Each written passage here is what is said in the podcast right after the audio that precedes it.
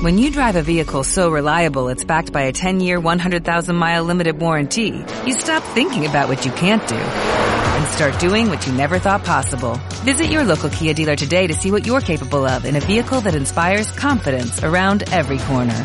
Kia, movement that inspires. Call 800-333-4KIA for details. Always drive safely. Limited inventory available. Warranties include 10-year 100,000-mile powertrain and 5-year 60,000-mile basic. Warranties are limited. See retailer for details. Lunes Inspiradores.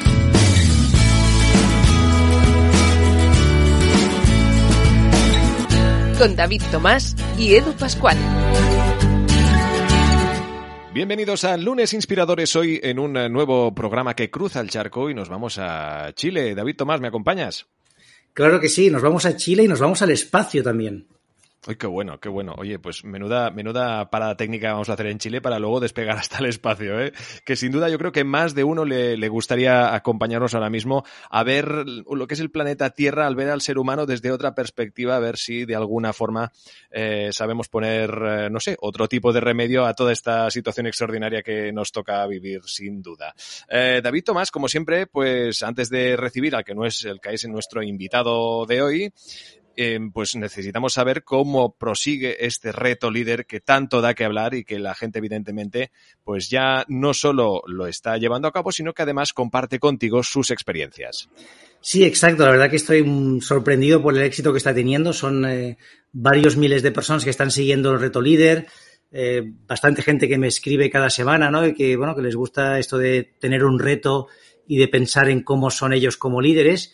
Y esta semana el reto fíjate que es un reto un poco de casi casi de compasión, ¿no? Porque a veces en nuestro día a día, cuando nos toca liderar, nos encontramos la, la, clásica persona pues que está enfadada, que tiene una actitud negativa, que pone las cosas difíciles. O, por ejemplo, las redes sociales mismo, ¿no? Que, que tú publicas algo pues con toda la intención del mundo de, de intentar ayudar y llega alguien y te hace un comentario de hater total. Y lo que propongo esta semana es cambiar nuestra mirada. Es decir, oye, muchas veces cuando vemos a alguien pues que tiene esa actitud, solemos mirarlo desde un punto de vista de, oye, ¿qué problema tiene? ¿Qué le pasa a esta persona? ¿No? ¿Por qué está con esta actitud?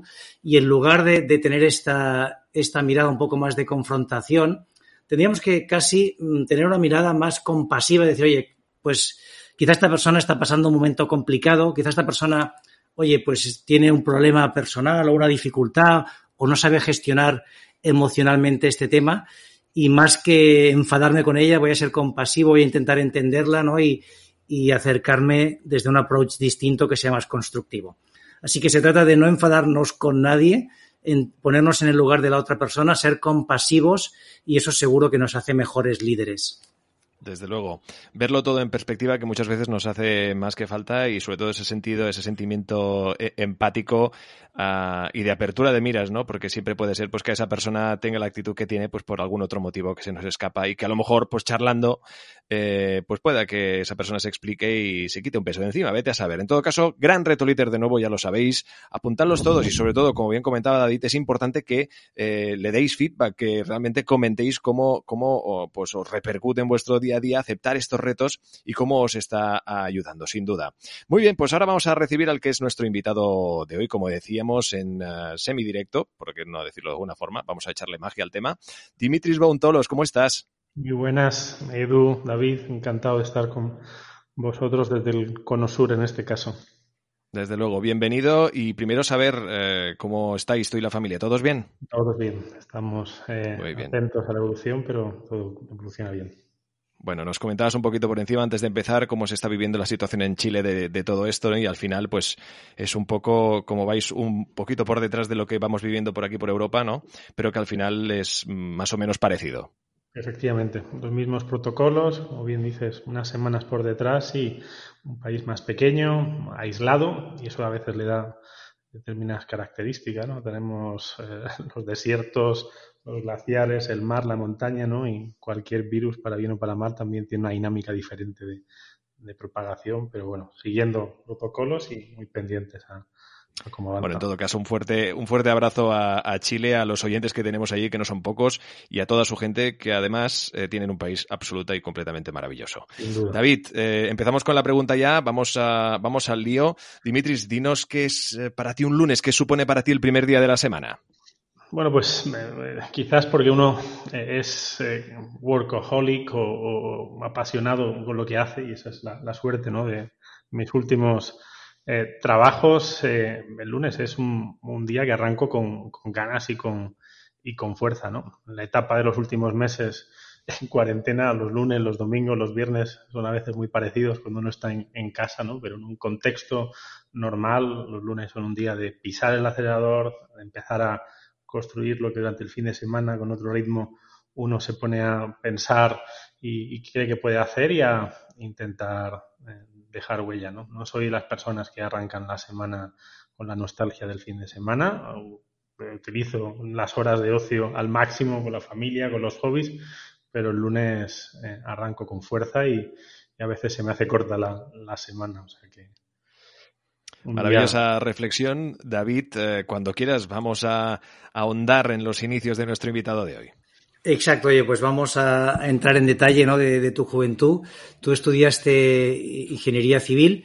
Em, cuéntanos un poco cómo empiezas profesionalmente, cómo también, cómo te veías, ¿no? El, joven Dimitris, ¿no? Que sigue siendo joven, ¿eh? Pero no pongamos el adolescente, ¿no? Pues oye, ¿cómo te educó tu familia? ¿Qué valores te transmitió? Y luego, bueno, ¿qué te llevó a estudiar, eh, pues esto, ingeniería civil? Y luego ya iremos hablando, ¿no? De, dedicarte al, mundo del espacio y de la aeronáutica? Pues em, mira, yo me, crié en, Granada, soy de, una familia en la que mi padre griego eh, emigró eh, relativamente joven, mi madre jienense, acabamos viviendo en Granada, en el, sur de, Andalucía, para los oyentes internacionales, y, siempre fui una persona muy curiosa, con unas ganas de aprender eh, bárbaras, con ganas de, probar, haciendo preguntas y reflexiones ¿no? que a veces eran difíciles de responder y, con ganas de involucrarme en proyectos que tuvieran capacidad de impacto. Y, tuve la suerte bueno, de, encontrarme justamente en Granada con una carrera que incorporaba algunas de esas, de esas claves o de esos retos, ingeniería civil o ingeniería de caminos, como se denomina en, en España y, no tenía una tradición, ni familiarmente, ni, muchos conocidos que hubieran tenido vínculo a esa, carrera. Era consciente que eh, del resultado de la misma uno podía llegar a construir presas, podría resolver problemas de transporte, podía abordar problemas sociales desde una óptica eh, muy interesante y generar legado, ¿no? Porque un puente, un nuevo sistema de infraestructuras, una presa, bueno, acaban modificando el territorio y generando impacto a nivel sociedad. ¿no? Sabía que era complicada, como muchas de las ingenierías, que eso habitualmente pues, te ayuda a esforzarte, ¿no? y al término resiliencia que está de moda, ¿no? el no venirte abajo tras suspender una asignatura, la suspendí como otros muchos, e intentar eh, optimizar tu tiempo ¿no? y, ser eficaz a la hora de, aprobar y, y, esforzarte y luego resolver problemas. ¿no? Gran parte de los problemas de la ingeniería eh, eh, estaban aún por resolver o por mejorar y la verdad que fueron unos años muy interesantes con una capacidad de interactuar con profesionales que hoy, ¿no? Pasados los años de universidad, pues eh, sigo admirando, gente con una capacidad bárbara y, unos años muy, muy intensos que me fueron fraguando como profesional. Yo siempre digo en algunas ocasiones cuando acabé la carrera y lo, más difícil quizás lo había hecho en ese momento, ¿no? Aprobar y, tener el título y, el resto de la vida profesional quizás eh, iba a tener otras dimensiones, ¿no? Más de, trabajo en equipo, más de, red, porque hasta ese momento ha cambiado gran parte eh, los modelos educativos, ¿no? Sobre todo las ingenierías, era muy individual, ¿no? No había tanta colaboración y era un reto casi personal con el modelo de educación. Y, cuéntanos tus primeras experiencias profesionales, qué es lo que hiciste, ¿no? Y cómo eh, sigues avanzando, ¿no? Porque tu carrera, ahora iremos comentando, pero está llena de, logros profesionales. Así que vamos a hablar de ellos y también de todo lo que has aprendido por el camino. Muy diversos retos, entornos, contextos, algunos denominadores comunes. Me atrevería a decir que el transporte, la movilidad a, diferentes alturas, luego lo comentaremos.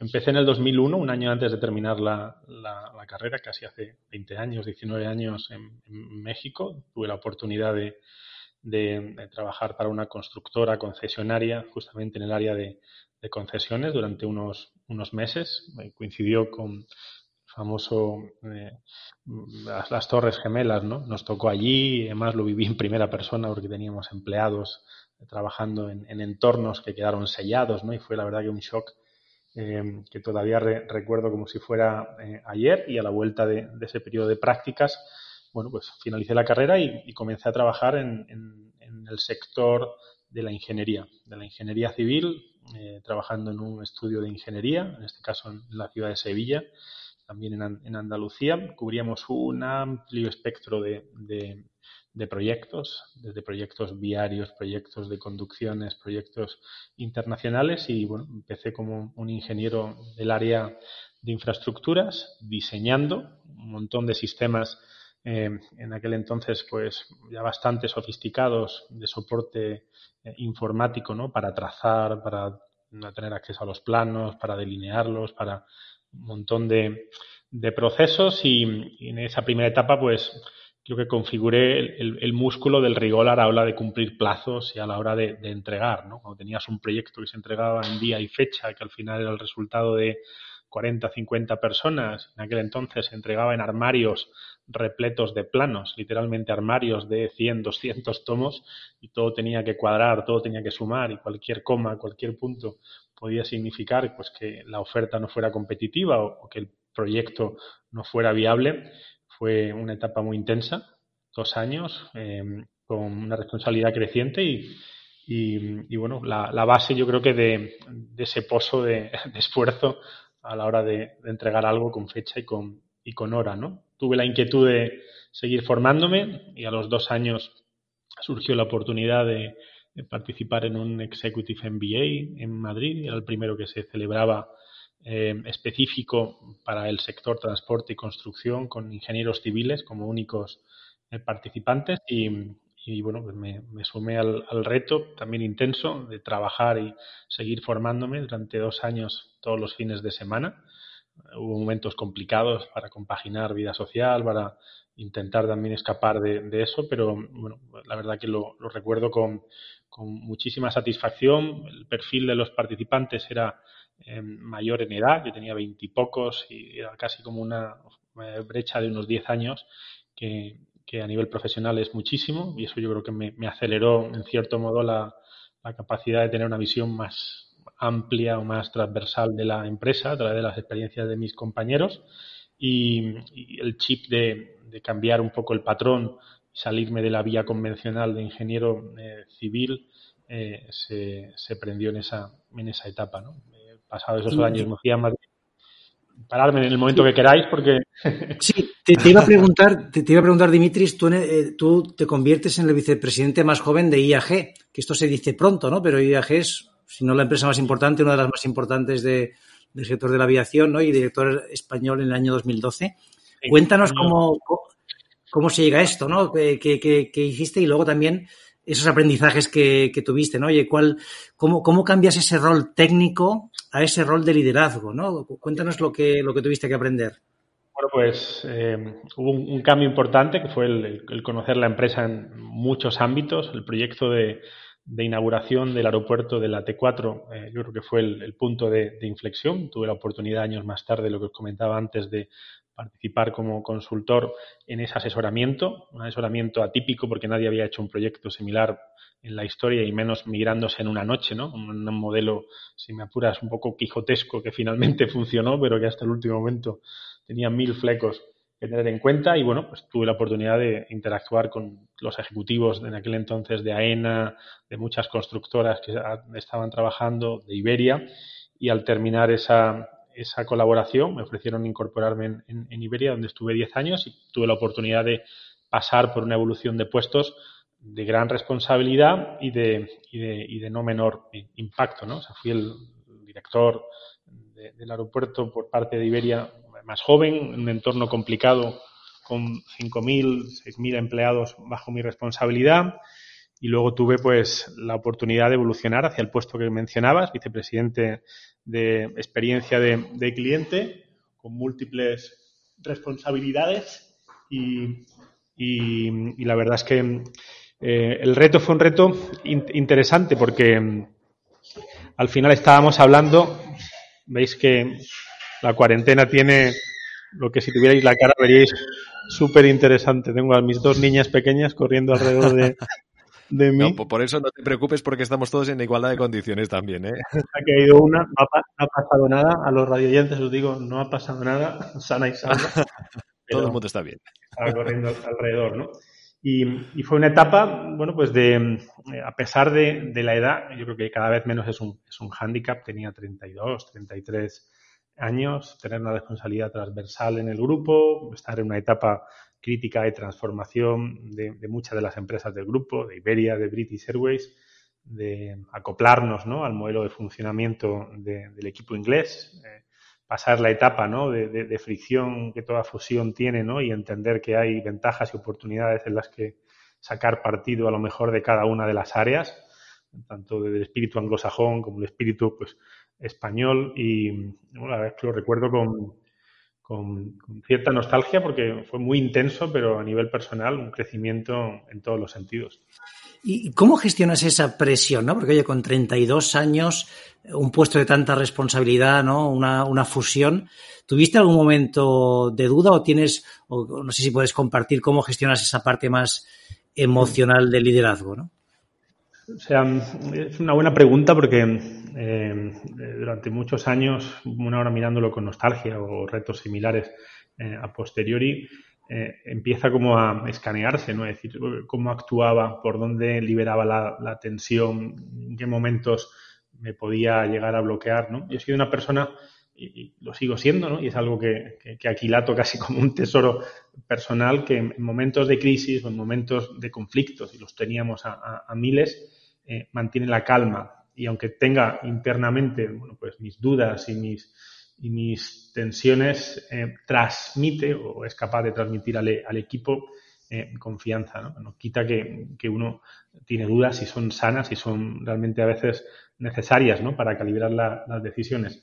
Pero habitualmente mi cabeza era mucho más serena o tiraba del resto de, las partes del cuerpo, ¿no? Hubo un momento en la etapa en la que estaba como director del aeropuerto de Barajas, con crisis de, todos los tamaños y calibres, que mm, eh, llegué a tener hasta un, colapso eh, eh, físico, ¿no? Por horas, por intensidad, por, por noches, por un montón. Tuve momentos en los que me subía la tensión y no era consciente, pensaba que era presión en el cuello y tal y cual, y, y en algunas ocasiones tomé la tensión y, no, era una, tensión eh, normal. Y ahí tuve que aproximarme de, otra manera a cómo afrontar.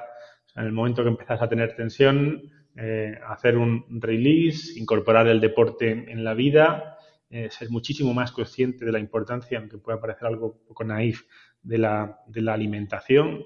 O sea, si la cabeza tira y tu cuerpo no responde, tienes que equilibrar esa, esa ecuación. Tu cuerpo tiene que estar mejor que nunca en un puesto de, liderazgo y la alimentación y el deporte son factores muy importantes. Relativizar los problemas, ser capaz de poner énfasis en aquello que tiene tamaño, y eso es algo muy importante. Cuando tienes que resolver problemas todos los días, eh, tienes que inmunizarte muy rápido a determinadas decisiones que no es que automatices o que te vuelvas un indolente, pero que tienes que darle su justa medida. De otro modo, uno acaba siendo empático en positivo y en negativo con todo lo que le rodea y no es capaz de, mantener ese, ese, tono o ese ritmo con intensidad. ¿no?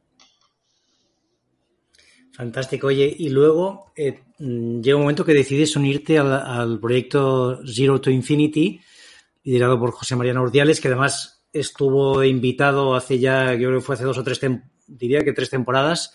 El capítulo 78, los que no lo hayáis escuchado, es una gran entrevista, pero además está bien escucharte a ti, cómo viviste este proyecto, cómo consigue eh, José Mariano convencerte para que te unas, ¿no? Y bueno, cómo, cómo lo ves, porque sigues vinculado al proyecto. Sí, bueno, fue, fue fácil que me convenciera. Yo con José María no tengo una relación especial y espacial, nunca mejor dicho, desde, jóvenes. Los dos eh, somos granadinos, ¿no? Eso es algo que siempre une. Eh, granadinos en la diáspora, ¿no? Él acabó en Barcelona, pasando por un montón de sitios y, yo exactamente igual.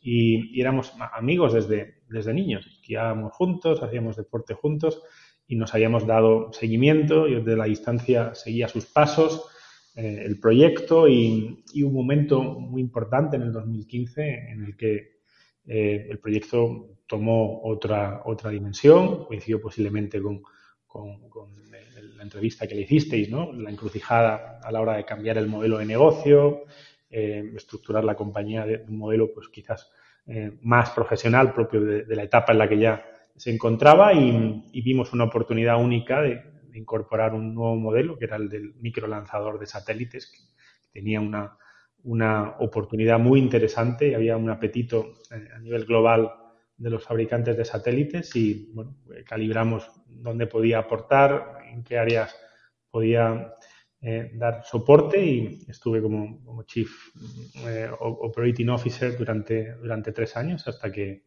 eh, vine aquí. Lo, compaginé con una función que también fue muy eh, eh, positiva en cuanto al intellectual exchange y el, el, conocer problemáticas a nivel global, que fue el estar como, como, Global Advisor de la consultora McKinsey. Me ofrecieron estar en exclusiva con ellos como advisor en, la división TTL, Travel, Transport and, Logistics, y, y, bueno, pues compaginaba 10, 12 días al, al, mes y tirando también mucho los fines de semana y me llamaban de proyectos pues en Japón, en China, en Sudamérica, eh, de todo tipo, principalmente de transformación digital o de experiencia de, de, cliente o de usuario y fue una experiencia eh, imposible de, de, olvidar, ¿no? unida a la de, a la de el espacio que, nos dio un network y una capacidad de, impactar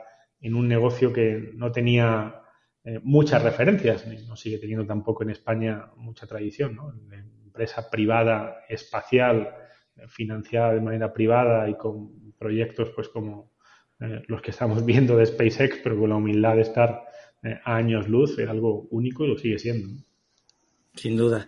Oye, cuéntanos, ¿cómo ves, cómo vives tú el COVID tú con la experiencia de transformación digital, de experiencia de cliente? ¿Cómo crees que va a afectar a las empresas? ¿no? ¿Qué cambios vamos a ver? Porque, claro, hay muchas empresas ahora planteándose diciendo, oye, ¿por qué no hicimos esto antes? ¿no? O sea, ¿por qué no nos hemos preparado cuando todos sabíamos que, oye, esta transformación iba a llegar tarde o temprano? ¿Cómo lo ves tú? ¿Cómo sientes que va a ser este cambio desde el punto de vista de las empresas? Bueno, pues eh, eh, va a afectar de manera radical y, a, los cimientos de muchos negocios, sin margen para la discusión, ¿no? Ha convertido lo estratégico en, táctico, ¿no? Medio en broma, medio en serio, ¿no? Todos hemos recibido, visto el meme de quién ha contribuido más al cambio en la transformación digital en tu empresa, el CEO, el CIO, el CDO, el COVID, y obviamente pues todo el mundo, que el COVID es el que ha cambiado la la, agenda. Va a seguir habiendo diferentes velocidades y, posiciones dentro de las compañías, las que se sentían digitales, las que eran tech core, las que no identificaban el área de sistemas o el área digital como una función, sino como una capacidad a distribuir en toda la compañía, hoy sienten que la velocidad les obliga a ser mucho más tácticos y mucho más ágiles para implementar cambios y aquellas que estaban más apalancadas en modelos tradicionales, bueno, pues se han visto obligadas a hacer el cambio. Y el problema son las transiciones. Cuando impones una transición y la transición tiene poco margen para, para hacerse de una manera estructurada y, ordenada, hay momentos en los que gente se queda descolgada, en los que uno puede perder el rumbo, y más si, si, si, si estamos todos deslocalizados, ¿no? Porque una transformación de este tipo se podía haber vivido estando todos en la oficina y, es otro el contexto, ¿no? Puede explicar las cosas, pero mm, está tocando eh, todas las áreas de, las compañías, ¿no? De las compañías en sentido amplio, compañías, sus partners, sus proveedores, sus stakeholders, la relación con los, eh, con los clientes. Se están abriendo nuevas oportunidades para algunos sectores increíbles. Veíamos hace unos días como en Estados Unidos el crecimiento de las ventas online en apenas ocho semanas ha subido 12, 14 puntos porcentuales más que en los últimos 10 años, y eso es solamente la punta del, iceberg. Hay mucha gente que va a desapalancar posiciones que van a impedir volver al modelo anterior. Y hay una de las reflexiones con la que yo me quedo es que eh, somos eh, animales de costumbre, ¿no? Los, humanos, y tenemos la, tendencia sana o insana a veces de el momento que la presión eh, cede, volver a nuestros hábitos. Cuando evolucione la situación del COVID y tengamos una vacuna y el contexto nos obligue a, volver a una cierta normalidad, ¿cuánto va a quedar como, como rédito de esta transformación acelerada? ¿Qué prácticas, qué hábitos, qué nuevas dinámicas, qué herramientas? Eh, se van a consolidar para bien eh, de cara a hacer las compañías más eficientes, más ágiles, más fluidas, mucho más resilientes. Eso es algo que no está resuelto y que todo el mundo está intentando decodificar de un modo oportunista en algunos casos, de un modo mm, radical y profundo en otros, ¿no? porque saben que es la quizás primera y última oportunidad de eh, poder adaptarse a, a esta crisis y a las futuras crisis y realmente un contexto único para los gestores, sin lugar a dudas. Exacto, ¿no? Estamos viviendo unos momentos únicos, ¿no? Y hay que ser conscientes de ellos, intentar aprovecharlos. Oye, yo hay una, una, cosa que no entiendo. Dimitris, tú tienes una posición o tenías hasta hace nada que eras el Chief Digital Officer también pues de la compañía más importante en Latinoamérica, ¿no? La compañía aérea, en la TAM en este caso. Y decides irte, decides emprender un nuevo rumbo, ¿no? Cuando para mucha gente sería, oye, este es el trabajo soñado, ¿no? Estás en, en un sector, bueno, que ahora, ahora está tocado, pero, pero un sector de los más interesantes del mundo y lanzas, bueno, te, unes a, a, un proyecto. Cuéntanos cuáles son esos retos y, y, qué es lo que queréis conseguir, ¿no? Pues, eh, como bien dices, a finales del año pasado todavía no, no existía el COVID, ¿no? Eh, tomé la decisión de manera ordenada de, pasados dos años, que era prácticamente el, el mandato inicial que teníamos aquí en la TAM de, integración de todos los activos digitales y acelerar la transformación. Y bueno, hablando con, con el CEO y tras una operación que tuvimos en la que se incorporó Delta y era parte de la hoja de ruta, pues, pues cerrar la, la etapa, ¿no? O sea, cerrar las etapas en el momento adecuado, sintiéndose uno eh, conforme con lo que ha aportado, ¿no? Y, y, generando esa transición es muy importante. El COVID vino en marzo eh, eh, aquí y ha tenido consecuencias trágicas, pero bueno, yo en diciembre tomé la decisión de, salir y lanzarme a una um, aventura que estaba inicialmente pues, relacionada con, con, un grupo que hemos activado hace apenas unas semanas de manera pública, que es el Cross Innovation Strategy Group, liderado por, por, Omar Hatamleb, que es el ex Chief Innovation Officer de, de NASA. Y, la intención que teníamos con ese grupo, que era parte del proyecto en el que me, eh, me sumé como Executive eh, de, Deputy Chairman, era el, el, integrar la visión y la capacidad de, de aportar ideas de una manera eh, cross-industry, algo en el que Omar cree muchísimo, en el que yo también creo muchísimo, y es en un contexto de crisis. Nos ha venido lo del COVID y, pues, os podéis imaginar las mejores ideas o las ideas con más capacidad de poder transformar o, o de poder tener un impacto eh, mucho más efectivo, son ideas que a veces no, no, son convencionales, no siguen un pensamiento lineal, no siguen una visión incremental de la, de la técnica, ¿no? Y en este grupo lo que pretendíamos era con una visión transversal, invitando a profesionales de diferentes disciplinas, background, visiones, poder propiciar un diálogo en el que frente a un reto concreto, empezamos a trabajar con el reto del, del COVID, poder poner sobre la mesa pues, soluciones eh, diferentes, que algunas podían tener pues, el factor económico como limitante, otras podían tener las limitaciones técnicas que no habían suficiente eh, evolución, pero en definitiva eran visiones, ópticas, perspectivas no convencionales, ¿no? Y tuvimos la oportunidad, después de un mes y medio de, trabajo intenso con 70 profesionales increíbles a nivel mundial. Ha sido un lujo trabajar con, profesionales del mundo de la academia, del mundo de la empresa, del mundo de, de las instituciones, de las ONGs. Acabamos publicando nuestro primer reporte, le pusimos como nombre, después de mucho debate, Never Normal. Pensamos que eh, ahora eh, está muy de moda hablar sobre new normal, ¿no? Y cuál va a ser ese nuevo paradigma. Pensamos que el nuevo paradigma es que tenemos que ser más fluidos y que la normalidad no va a ser un referente, porque en un mundo dinámico, con cambios, amenazas, riesgos que van a estar siempre presentes, el estar actualizándote te hace dejar atrás la normalidad y evolucionarla de manera continua, ¿no? Y, bueno, sigo colaborando con ellos, abierto a, otra serie de, proyectos que estoy analizando y muy vinculado a esta NGO que hoy ha empezado por el informe del, del COVID y está creando una plataforma para hacer submit de ideas, pero tenemos varias temáticas que vamos a intentar abordar en los próximos meses con una dinámica eh, similar, ¿no? Fantástico, oye, pues aquí tenéis unos retos eh, muy interesantes, ¿no? Bueno, los tenemos todos, pero seguro que vosotros vais a poder darnos mucha luz a, las empresas, a las personas, ¿no? Y, también a los gobiernos, ¿no? Que también les hace bastante falta estas ideas, ¿no? Para, avanzar. Y ¿Cómo te imaginas tu futuro, Dimitris? ¿Dónde te ves? ¿no? Porque has tenido una trayectoria a nivel profesional meteórica, ¿no? Tienes, pues, eh, esto, ¿no? Una, una, estás en diferentes boards, has trabajado en compañías de primer nivel. ¿Qué es lo siguiente, no? ¿Dónde, dónde te ves, Dimitris? Pues esto, ¿no? En 10 años, en, esos, en ese periodo que decías, oye, en 10 años pasan muchas cosas a nivel profesional. ¿Cómo te ves tú?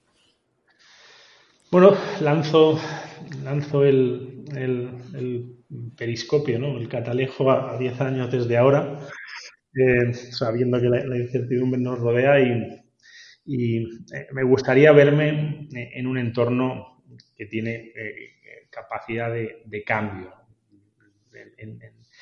Y eso lo, he analizado mucho en, los últimos meses, ¿no? He tenido capacidad de, darle vueltas a, a, dónde me quiero ver o dónde creo que debería de verme, ¿no? Para sacarle partido pues, a mis limitadas capacidades o a mis skills, eh, considero que eh, mi etapa va a seguir manteniéndose en, el entorno de una, de una, empresa con proyectos globales, una gran corporación que tenga el, reto de o transformarse o de generar impacto a través de la tecnología en un entorno global. he llegado a la conclusión de que necesito, aunque en el mundo de las startups he disfrutado muchísimo por mi propia forma de, influenciar o de gestionar. Eh, me siento más cómodo, soy más efectivo cuando tengo ya una infraestructura a mi alrededor, capacidad de, catalizar o de, favorecer que los cambios tengan más, más escala. Eh, no me da miedo y esto es algo pues que creo que valoro después de muchos años eh, abordar el reto de ubicarme en, Tokio, en Vancouver o, en Johannesburgo. Eh, the world is my footprint y, a partir de ahí, bueno, pues intentar compaginar algo que no es fácil, ¿no? ese curiosidad desmedida que se involucra en el día a día en el trabajo con el, equilibrio de, una familia incipiente. Tengo dos hijas pequeñas, la, última nació en cuarentena y sigue en cuarentena, o sea que le ha hacer con una vida muy diferente a, la nuestra y bueno, ese equilibrio eh, es parte del, reto. ¿no? Me gustaría saber eh, o seguir equilibrando esa relación trabajo, ocio y, familia y dando lo máximo por cumplir proyectos complicados a escala y globales. Seguro que sí, pues te iremos, te iremos siguiendo, que, que, que los que no le sigáis ya, hoy os animo a que le sigáis en, en LinkedIn, en Twitter, que está, comparte siempre información muy interesante, así que, que seguro que con todo lo que nos vas compartiendo nos ayudas a entender mejor hacia dónde va este mundo. Desde luego, y además Em, eh, sobre todo quedarnos con, con, eh, con, el temple, con este saber mantener la, la calma, como nos has contado eh, dentro de tu trayectoria profesional. Profesionales de tu talla nos hacen mucha falta, yo creo, en los tiempos que, que corren, por lo tanto, suerte en parte tenemos que, evidentemente, pues tu talento esté al servicio de una situación que, que esperemos que de alguna forma u otra pues vaya mejorando y luego también pues todas las oportunidades que se están dando ante una situación de crisis, como aquí siempre defendemos. Está claro que no es una situación fácil, pero que hay pues eh, oportunidades y, hay que saber encontrarlas, obviamente, y que, te, y que te pillen trabajando si puede ser. Y luego enhorabuena también por esta paternidad, que al final también no dejan de ser unas personitas que arrojan mucha luz a toda la oscuridad quizá que nos rodean y también mucha energía, ¿verdad? Sin duda, sin duda.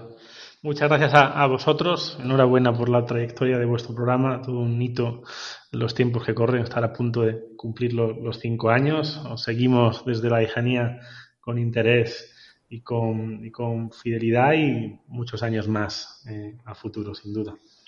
Muchas gracias, Dimitris. Muchas gracias, Dimitris. Nos queda la última pregunta, que es a ti, ¿quién o qué te inspira? ¿A ti qué te ha servido de fuente de inspiración en esta trayectoria tan exitosa?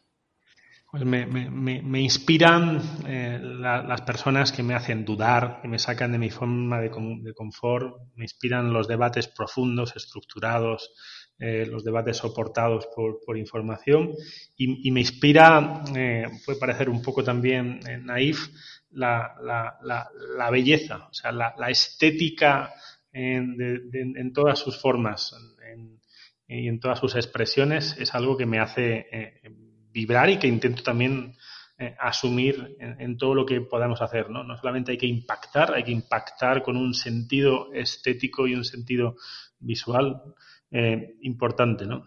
Todo eso unido en un cóctel imposible de, beberse de un sorbo hace que, que, bueno, admire a mucha gente por lo que dice, por lo que hace o por cómo expresa esa visión estética. Fantástico, fantástico, David. Pues bien, eh, ya sabéis que en este caso, pues Dimitris, eh, estaremos muy alerta, como comentabas antes, eh, de todas estas novedades, todos estos proyectos. Te volveremos a invitar. No sé de aquí cuántos años será, en todo caso cinco. Han pasado muy rápido, David, ¿verdad? Yo creo que somos un, podcast adulto ya. Exacto, sí, sí, sí, sí. Ya tenemos una cierta experiencia en esto, ¿eh? una cierta, una cierta edad podcastil, o como se, como se llame. Bueno, en todo caso, habrá que soplar vela, ¿eh? Aquí la gente que esté, que esté muy, muy atenta en redes sociales, que a lo mejor que para la quinta temporada también aguardan bastantes sorpresas. Yo creo que, que la gente y a nuestros amigos, los, los um, inspirados, como los hemos llamado ya, como los hemos tildado, que yo creo que es, es una forma muy bonita de definirnos a, a, todos los que formamos parte del universo de lunes inspiradores. Los inspirados, soplaremos una gran vela de estos cinco años en esta quinta temporada que empezaremos en nada y que evidentemente esta cuarta ha pasado volando y evidentemente también de una forma muy especial.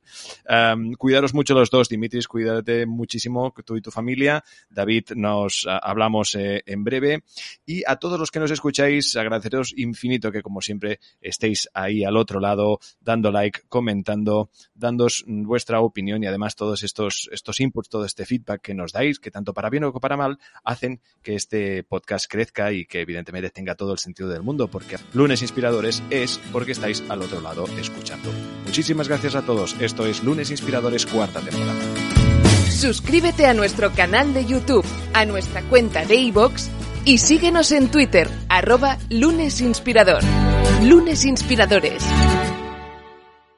When you drive a vehicle so reliable it's backed by a 10-year, 100,000-mile limited warranty, you stop thinking about what you can't do start doing what you never thought possible. Visit your local Kia dealer today to see what you're capable of in a vehicle that inspires confidence around every corner. Kia, movement that inspires. Call 800-333-4KIA for details. Always drive safely. Limited inventory available. Warranties include 10-year 100,000-mile powertrain and 5-year 60,000-mile basic. Warranties are limited. See retailer for details.